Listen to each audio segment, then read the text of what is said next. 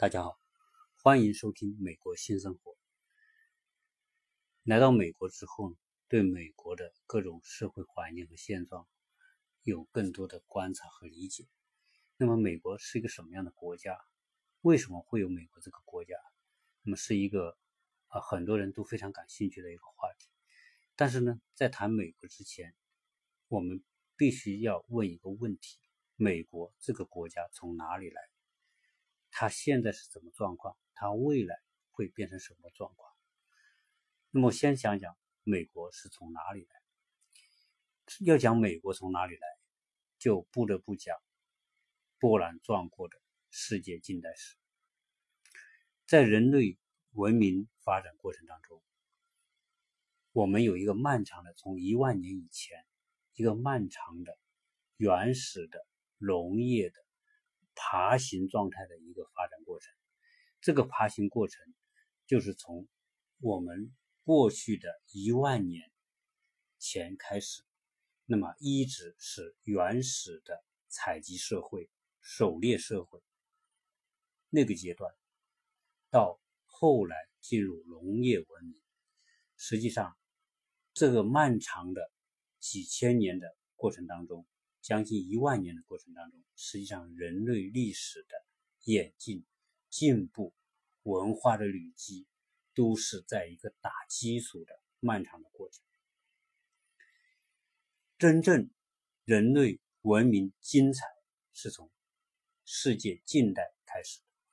那么世界近代，我们会看到，我们用粗略的一个方式来看世界近代史，它是怎么样？你刚唱罢我登场，一个一个的轮换着这个主角来。那真正要讲的近代史的开端，真正有意义的一个起点，是从新大陆的发现，大航海时代开始。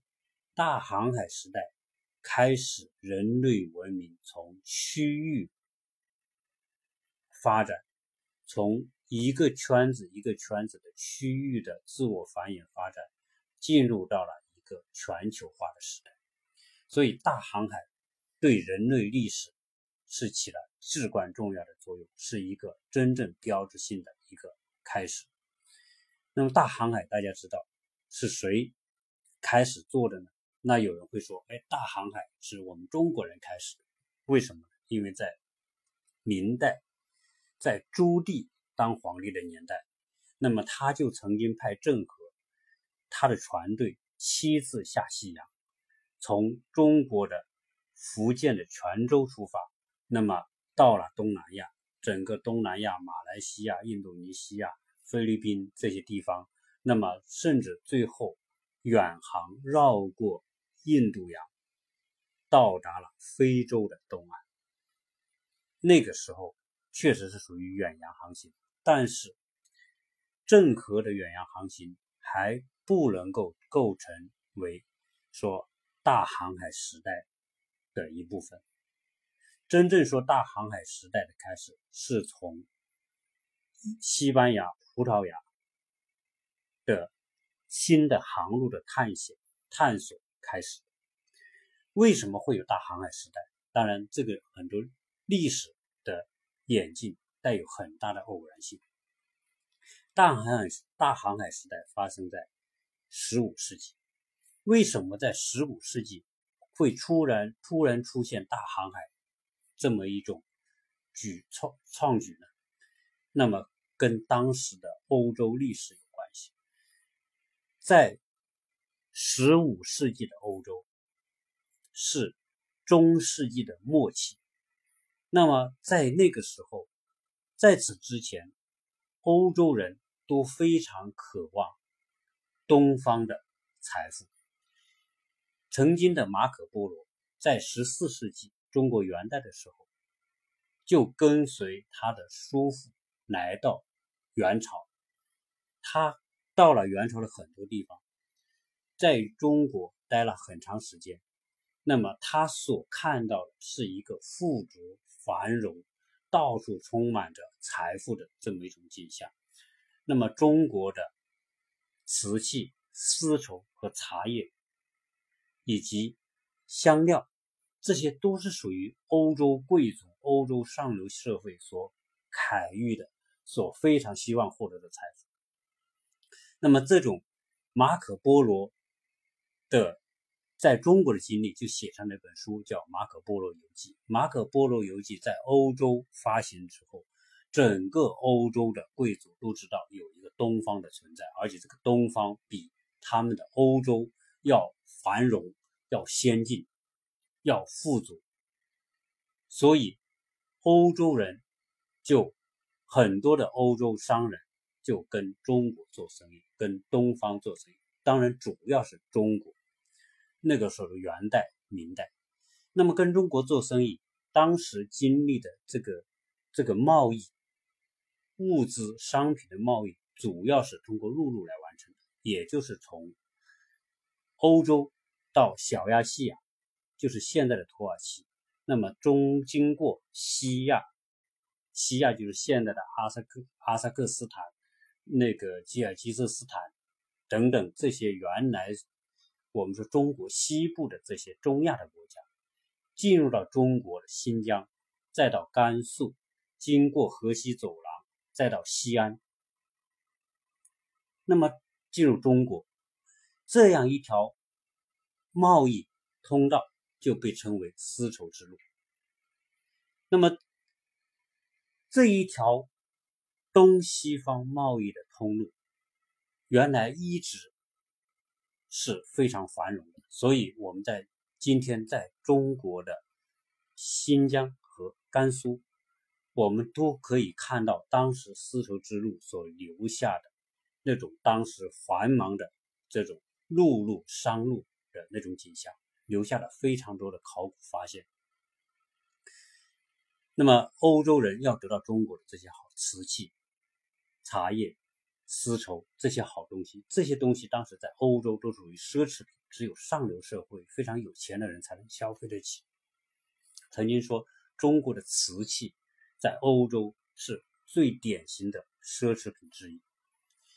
好，那么这么几百年来都是通过这条陆路来完成东西方的贸易对接，但是到了十五世纪，在整个的欧洲东部就出现了一个巨无霸的横跨欧亚非的一个大帝国。叫奥斯曼土耳其帝国。那么，奥斯曼土耳其帝国在东欧小亚细亚这个地方，今天的土耳其升起。那么，它的中心就是君士坦丁堡，就是现在的伊斯坦布尔。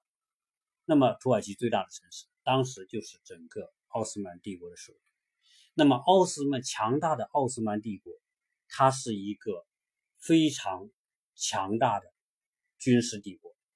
因此，他就控制了从欧洲到东亚的这一条丝绸之路的最环节的那个地方，是必经之路。那么，奥斯曼土耳其崛起之后，他就阻断了东西方之间的贸易。为什么？因为它征收非常高的税，然后设置很多的障碍，让很多商商队没有办法通行。就算通行，也未必能赚到钱，因此让东西方的贸易受到了极大的障碍。但是这些欧洲贵族、上流社会还是希望获得东方的财富、东方的那些奢侈品，怎么办呢？因此就出现了我们说的，人们说陆路不行，有人说我们能不能探索一条通过海上之路的航线，能到东方，到中国？到印度，这就是大航海时代开始的一个背景。那么，大航海时代的开始，主要我们说有几个国家，一个是葡萄牙，最早开始探索航线。那么，葡萄牙他当时在伊比利亚半岛的西边，它的西部就是大西洋，所以呢，那些。想探索航路的人，那些探险家就去找葡萄牙的国王。那么葡萄牙说：“哎，我来开辟一条航线，走到东方去，来打通另外一条中方中方的贸易之路。那么，那么这样一来呢，那么葡萄牙最早进行了这种海上航线的探险。那么葡萄牙人是怎么走的呢？在葡萄牙国王的制度之下，他是沿着伊比利亚半岛往南，过了伊比利亚半岛就是属于非洲的西北，沿着非洲西部的海岸线往南走，因为那个时候没有苏伊士运运河，那么这些人要想通往印度，他就要绕过非洲，所以他们就。一路探险，那么一直走到了非洲的最南端，那么就是叫好望角。那么沿途呢，他们就建立了很多的叫殖民据点以及贸易据点。那么他们也走到一个地方，也发展跟当地的贸易，获得当地的一些财富。在那个年代，什么东西最值钱呢？当然，东方的那些瓷器、茶叶。和丝绸最值钱，但是呢，那个时候能够换来这些奢侈品的东西是什么？就是当时的金和银。金银是当时的硬通货，所以他们每到一个地方都会去跟当地人做贸易，或者是说开采这些贵金属作为硬通货，来再来交换别人的商品。所以，葡萄牙人是最早展开大航海探索这个一个知识的国家。但是呢，葡萄牙在做这种大航海探险的时候呢，跟葡萄牙相邻的另外一个国家，那么另外这个国家是西班牙。西班牙他们也是受困于当时的奥斯曼帝国，不能够他们的商队。商人没有办法经过中亚进入亚洲、印度和中国来进行这种贸易，他们也迫切的要求进行海上的探险。那么，西班牙人怎么做呢？西班牙人当然，葡萄牙人所建立的据点航线，他们是不能去的。如果他们要去，等他要留下买路钱，他要经过那里，别人要已经控制了那个那个那条海上航线。他就没办法走往那边走。那么，葡萄牙通过最早破进行这种海上的航行探险，走向海洋时代。那么，它是最早成为一个海上贸易大国。那么，紧接着西班牙人来，当然，西班牙人是在葡萄牙人之后。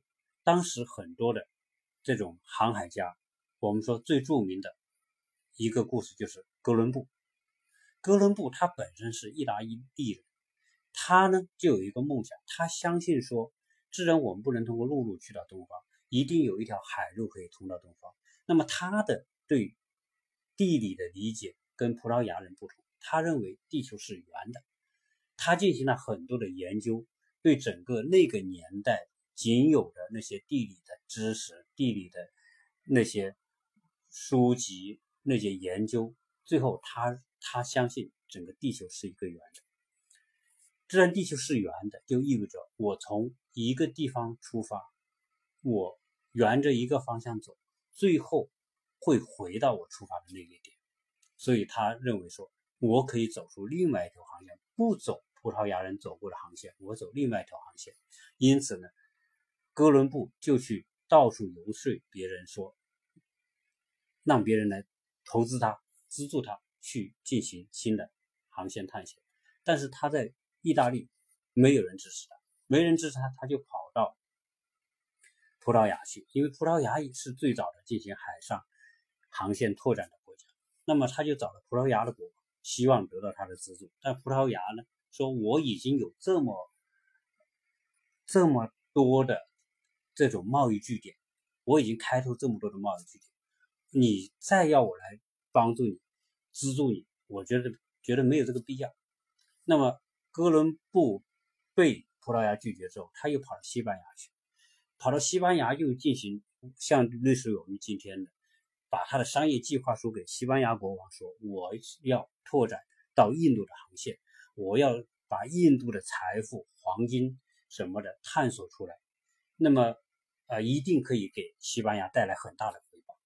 那么他的这一这种热情，他的那种对整个大航海所做的充分的准备，以及他的这种理论，地球是圆的，如何进行可以走另外一条路，通过往西走，直接可以到达印度，终终于打动了西班牙国王。西班牙国王就说：“好吧，既然你有这个愿望，那我就资助你。”所以，西班牙国王成了哥伦布探险新航线的风险投资的支持者，就像我们现在的风投，那么就给了他资助，建团船船队，那么带领当时他是三艘船的一个小很小的一个团队，那个船队，那么开始了以哥伦布为核心的新的航线的探索。那么哥伦布去哪里呢？他就从西班牙出发，那么直接往西走。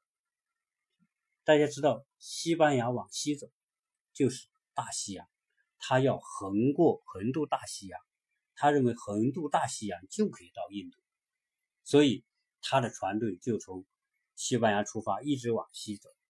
那么走了大半年之后，终于。看到了陆地，结果船上船员很兴奋，说：“哦，看到陆地了，我们到印度了。”结果他在那个地方登陆，那个地方就看到很多人，这些我们说的这些奇奇怪怪的那些人。但是呢，哥伦布认为他这个到的这个地方就是印度，因此他就给这个叫这个地方人叫印度人。印度人就是 India。那么我们今天不叫他印度人，叫他印第安人，是为了区别于。现在的印度，所以他哥伦布通过渡过大西洋，就到达了今天的中美洲的巴哈马群岛的一个小岛。那么在那里登陆，那么在这登陆之后呢，又找就跟当地的这些印第安人，那么进行沟通、进行贸易等等，那么从而开让。欧洲人就开辟了另外一条线，但是当时他认为到的是印度，事实上他不到的不是印度，只是说我们现在说的中美洲的一些小岛。那么哥伦布到达这个地方之后，后来跟当地人做贸易，因为在美洲是盛产白银的，那么他们就跟当地人做贸易。换他们的东西，用欧洲带来的一些东西换当地这些土著人的这些这些银器、这些白银，然后带回到欧洲。那么他发现了一个新的地方，这个事情回到欧洲就在欧洲传开了，因此就揭开了新大陆拓展的序幕。也这个也就是说，新大陆发现的这个真正的开始。那么新大陆发现之后，那么西班牙人当然很兴奋，西班牙国王很兴奋，因此他当时跟哥伦布签订了协议，签了合同，每到一个地方，只要是你发现的地方，我就授权给你，成为当地的殖民总督，你可以在那里建殖民地，然后那个地方就变成西班牙王室的地方，因为是王室资助他的，要变成王室的殖民地，所以。今天为什么整个美洲从美国往南，从墨西哥开始，一直到中美洲，再往南部整个南美洲，除了一个国家不是被西班牙殖民过之外，整个拉丁美洲都被西班牙殖民。所以，西班牙当时是在葡萄牙之后第二个。海上殖民大国，那么整个殖民过程当中，南美洲只有一个国家，就是巴西，曾经是葡萄牙的殖民地。所以今天在巴西，大家都说葡萄牙语。但是除了巴西之外，整个从墨西哥到南美洲，所有那些国家都被西班牙殖民，所以这些国家都说西班牙语。所以这也是为什么今天在美，在整个拉丁美洲，包括在美国。说西班牙语的人那么多的这个原因。好，那么西班牙由于它占据巨大的、广阔的殖民地，从这些殖民地呢获取了丰富的资源，很多是掠夺。那么特别是面对印第安人，那么很多就是一种屠杀，所以抢夺印第安人的财富。那么他们通过掠夺获得了大量的财富，所以西班牙王室在那个年代也是非常辉煌。由于他们这种拓展海上航线、海上殖民的需要，西班牙当时的海军成为整个地球上最强大的海军，就是西班牙海军。所以葡萄牙之后就是西班牙，西班牙和葡萄牙在十五世纪开始，那么。整整两个世纪，都是葡萄牙和西班牙人的这个天下。特别西班牙有支舰队叫无敌舰队，那在全世界是最强大的舰队，来支持他的海外殖民扩张。那么新航路发现新的大陆发现，但是呢，新航路仍然在不停的探索。后来就会出现了我们说的整个历史上几个著名的航海家。除了哥伦布之外，还有达伽马，那么还有麦哲伦。那么达伽马是葡萄牙人派出的，他呢是走的是探索的一条航线，是从葡萄牙沿着非洲的西岸一直到非洲的南部，这是达伽马所探出的航线。哥伦布的航线是从西班牙渡过大西洋到了美洲。那么麦哲伦呢，他的航线。开辟的航线是从从西班牙出发，他是渡过大西洋，但是呢，他渡过大西洋是从整个南美洲的东岸往往南航行，最后绕过了麦哲伦海峡，就是非南美洲的最南端，那么进入到了太平洋。再渡过太平洋，他到达了菲律宾，从菲律宾进入到印度洋，那么再从印度洋回到欧洲。那么麦哲伦是人类历史上第一次真正实现了环球航行的一个了不起的探险家。所以，这大航海时代的三位著名的探险家。就打开了全欧洲人的视野，才发现地球真的是圆的，而且地球是非常非常广阔。除了我们欧洲这一块地方之外，还有广阔的东方，还有新的大陆。好，大航海这个简单的说到这里，那我们会讲大航海时代崛起了葡萄牙、西班牙，但是葡萄牙和西班牙他们更主要的。这种获得财富的手段是掠夺殖民地的财富，直接掠夺的是殖民地的那些金贵的东西，那些那些值钱的东西。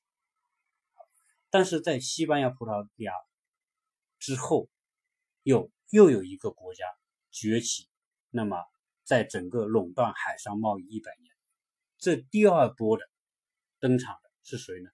是我们说的荷兰一个非常非常小的国家，叫就欧洲非常小的国家叫荷兰。对不起，这个荷兰这个国家。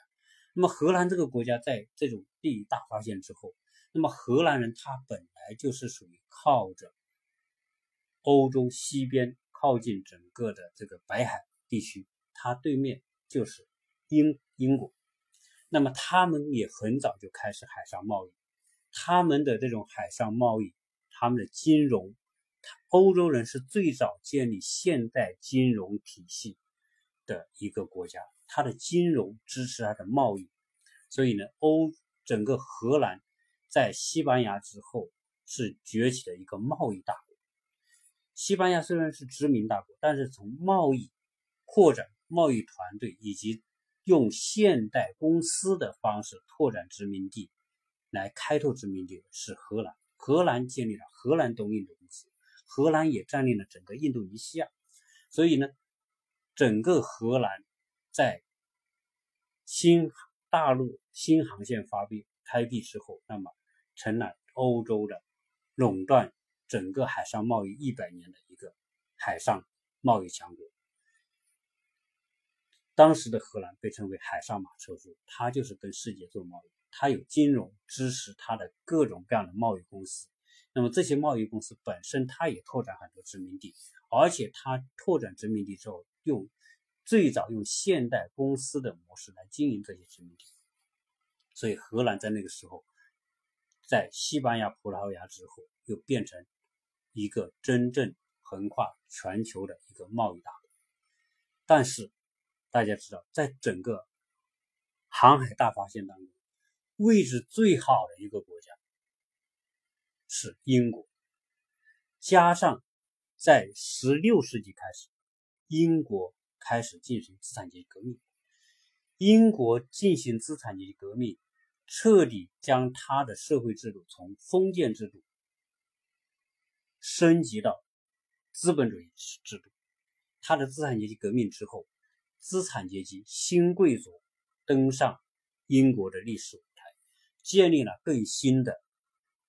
直到现在为止的君主立宪的国家体制，就是最早最早建立资本主义国家体制的国家。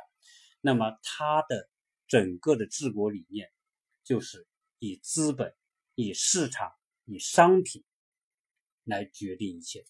所以英国资产阶级革命之后，资本主义就开始萌芽和发展。所以在英国，在荷兰之后崛起的是英国。那么，英国借助它的制度优势，以及它的位置优势，以及它的最早进行资本主义萌萌芽和发展，发展现代资本主义工业。那么，工业革命也最早因此在英国开始。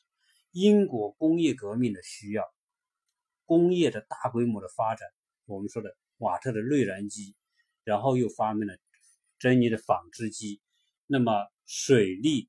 蒸汽和纺织业最早发展起来，建立了早期的现代工厂制度。那么，它就需要大量的原料。英国本身国土很狭小，所以它它的它的原料要从外面来，它的工业生产生产出那么多商品，它要卖出去。所以，基于英国的。资本主义的发展，英国强烈的需要获得海外的资源、海外的原材料，更需要海外的市场。所以在荷兰之后，英国借助它的工业制造的实力，那么开始登场。那么它的登场一个最重要的表现、标志性的事件就是，它登场就跟西班牙。一西班牙当时是仍然是最大的殖民大国，它跟西班牙必然发生冲突，因此在1588年发生了这个一次大海战。英国海军，英国在1588年之前跟西班牙也打过很多次的这种海战，结果英国都是手下败将，曾经差一点西班牙又就征服了整个英国，但是在1588年之后。英国借助它资本主义的升起，那么跟西班牙进行了一场海上决战，那么彻底打败了西班牙的无敌舰队。无敌舰队的失败，标志着英国海上霸权打开了一条大通道。那么英国开始成为世界舞台的主角。那么它比荷兰。为什么又会更强的方式崛起呢？因为荷兰是以贸易，西班牙是以殖民掠夺，而英国是以工业制造为后盾，所以它的实力很快被发挥出来。因为它的制度优势，它的生产力优势，所以英国开始登场。所以我们看到，英国登场之后，就统治了整个世界。海上贸易和殖民地三百多年。那么，从英国从十六世纪十七世纪、十八世纪、十七、十八、十九世纪这几百年都是英国的时代。那么，英国建立了全球的殖民网络、殖民体系，被称为日不落帝国。同时，它自然说整个拉丁美洲和南美洲都被西班牙占领。那么，英国在取得海上优势之后，他他的这个殖民方向，一个印度，他建立了东印度公司。英国东印度公司曾经在英国历史上为英国带来巨大的财富。那么后来他又倾大力的向新大陆，哥伦布发现的新大陆就是美洲大陆殖民。为什么？因为它的位置最优越。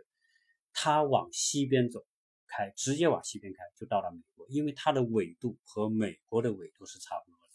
它往它的船往西边一开，它就开到了美洲。所以地理大发现之后，西班牙人发现了美洲的存在。那么英国人对整个北美的这种殖民，成为他在整个北美洲来说，英国人是最大的赢家。所以，英国首先就在美美洲的东岸建立了十三个殖民地。那么，美洲十三个殖民地当然是欧洲各国人去的，不光是英国人。但是，英国人的这个数量最多。除了英国人之外，大家知道，荷兰人、爱尔兰人、德国人、法国人，包括北欧的这些国家都有去的。但是英国人去的最多，为什么英国人去的最多？这个跟当时英国的环境有关系。当时在十六世纪，整个资产阶级革命过程当中，那么产生了非常大的社会动荡。这个社会动荡以及社会发展的不平衡，英国就出现了很多的破产的人，那些破产的农民、破产的手工业者等等。我们说的英国的圈地运动，让很多人破产。很多手工业农民破产之后，他们要寻找出路，所以欧英国大量的人就顺着这条新的航线就到美洲去了。那么，英国的王室也非常的重视，那么他们也派出军队到美洲去。所以呢，英国的传教士为什么很多英国人要过去？因为英国那个时候又发生了我们说的宗教改革。英国的国教跟当时的罗马教廷控制的天主天主教发生决裂，那么英国国教把罗马天主教赶出英国，建立了自己的宗教体系，就是现在说的新教，也叫清教徒。那么这些清教徒，他们带着他们的信仰，当时清教徒很多时候。也遭受迫害，遭受罗马教廷的迫害，所以很多人也抱着他们的信念，也带着他们的宗教信仰来到美洲。所以这样一来，英国人以英国为主体的人就成了整个北美殖民扩张的主体。那么，它扩张的地方不光是现在美国东部的十三个殖民地，他们在东部是建立了十三个殖民地，英国人还在整个加拿大的东部。也建立了他们殖民地，所以整个北美开发就是就是因为这样而从整个东海岸开始。那么我们今天非常简单的讲一讲欧洲新航路发现，那么英国和葡萄牙不，葡萄牙和西班牙开始登场之后，荷兰人崛起，以贸易方式崛起，在。荷兰之后，那么借助资产阶级革命以及英国的现代工业制度所形成的英国制造的优势，那么他打败了西班牙，登上历史舞台，那么进让整个世界近代史进入了一个以英国为主导的时代。这个是我们接下来要讲为什么会有美国的。一个原因，我我讲介绍这些历史，我想很多人都非常熟悉，也非常了解这个历史。我简单做个介绍，是为了我下一步要谈的话题是什么？美国是怎么来的？美国是个什么样的国家？未来的美国又会什么样？也就是说，你从哪里来？你将向哪里去？美国这个国家从哪里来？很多人会说，美国是一个历史非常短的国家，美国没有太多的历史，所以我们用这种方式来说美国到底是正确还是不正确？我讲完这一段之后，在下一期我们就要讲美国的历史，如何看待美国的历史，如何我们不被一种很简单的偏见来掩盖美国历史的真相。美国是。世界文明重要的三级火箭的一级，到目前为止，美国对现代文明所起的推动作用是没有第二个国家可以替代的。这就是我想说的一个背景。那么今天这一期先聊到这里，接下来我们再聊美国的过去和未来。谢谢大家收听。